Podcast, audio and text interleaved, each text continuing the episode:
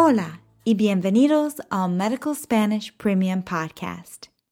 In the recent free podcast, you heard an interview between Angel and his sister in law Erika about the birth of her first child. In this premium podcast, we are going to go through that interview line by line, focusing on key phrases that will be helpful when speaking to someone about childbirth in Spanish.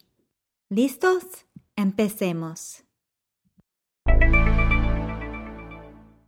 Before switching into a formal attitude that one would take with a patient, Angel first addresses his sister in law using the familiar tú when he asks, What's your baby's name?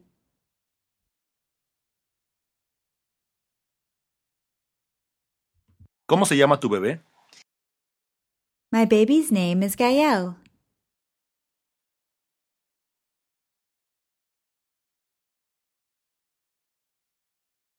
Mi bebé se llama Gael. How many months old is he?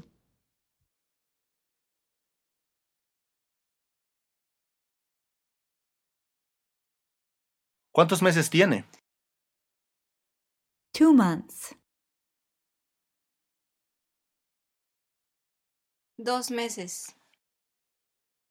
Now he starts to address her formally when he asks, Is he your first baby?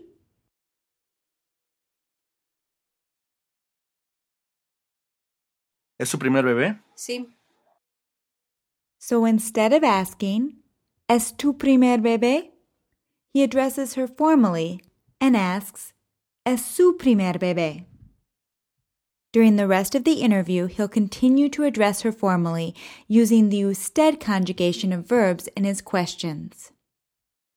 Now let's practice asking about how far along someone is in their pregnancy. Using the verb llevar and addressing someone formally, how would you ask, How many weeks pregnant are you?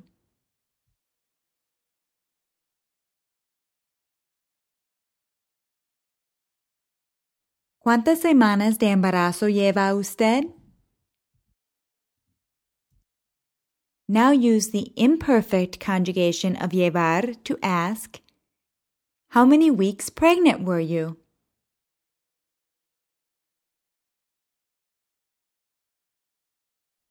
¿Cuántas semanas de embarazo llevaba? Do you remember how to say to give birth? Dar a luz. She gives birth.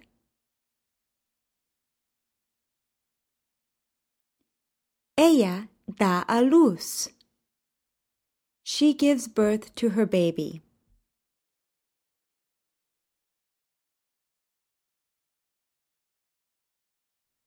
Da a luz a su bebé. She gave birth yesterday.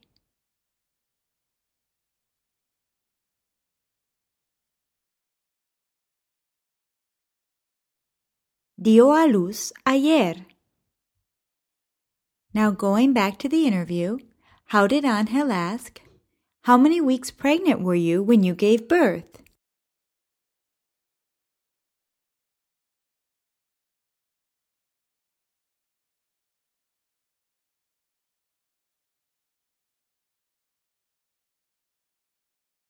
¿Cuántas semanas de embarazo llevaba cuando dio a luz? ¿Cuántas semanas de embarazo llevaba cuando dio a luz? How many weeks pregnant were you when you gave birth?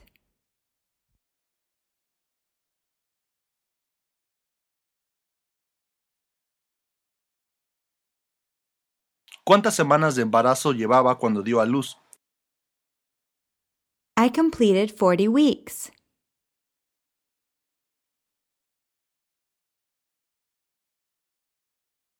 Cuarenta semanas cumplí. Did you have any problems during your pregnancy?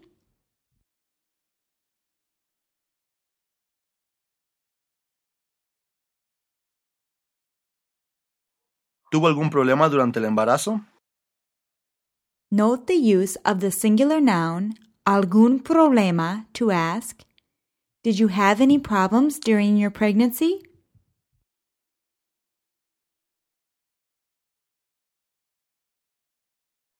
¿Tuvo algún problema durante el embarazo? No, not one.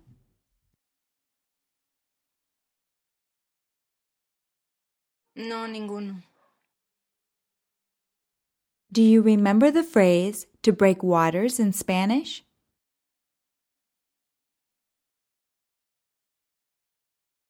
Romper la fuente. Her water broke. Se le rompió la fuente.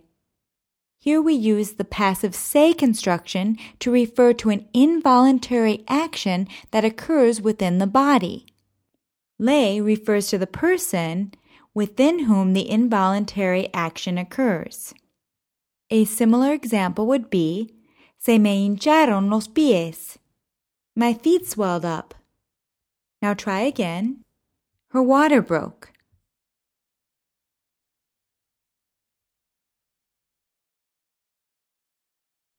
Se le rompió la fuente. Now try. The doctor broke it for her, where it refers to la fuente.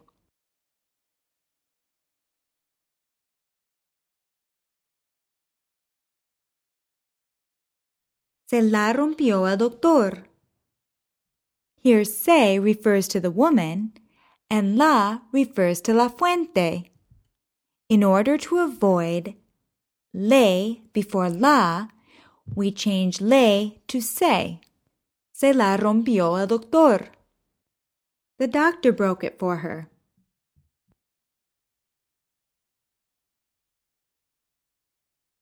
Se la rompió el doctor.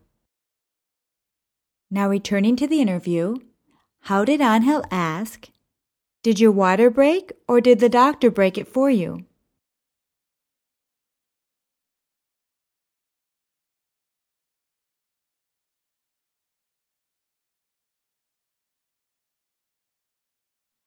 ¿Se le rompió la fuente o se la rompió el doctor? ¿Se le rompió la fuente o se la rompió el doctor? Did your water break or did the doctor break it for you?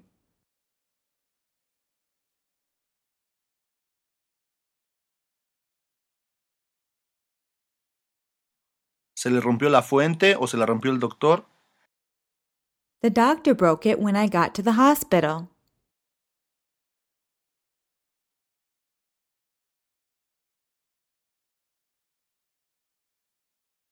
Eh, la rompió el doctor cuando llegué al hospital. La rompió el doctor cuando llegué al hospital. The doctor broke it when I got to the hospital.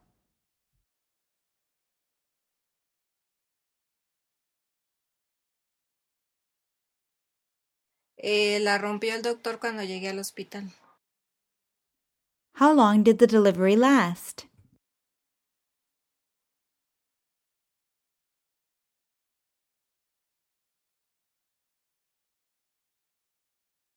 ¿Cuánto tiempo duró el parto? Do you remember how to say labor?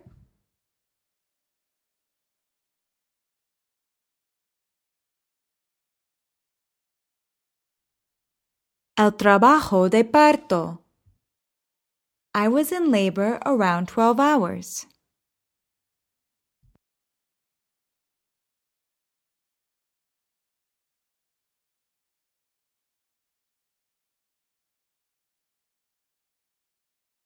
Eh, yo estuve en trabajo de parto alrededor de 12 horas. I was in labor around 12 hours.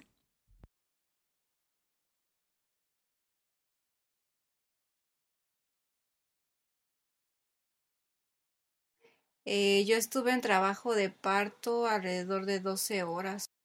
Okay, quite a long time. Ok, bastante. Okay, bastante.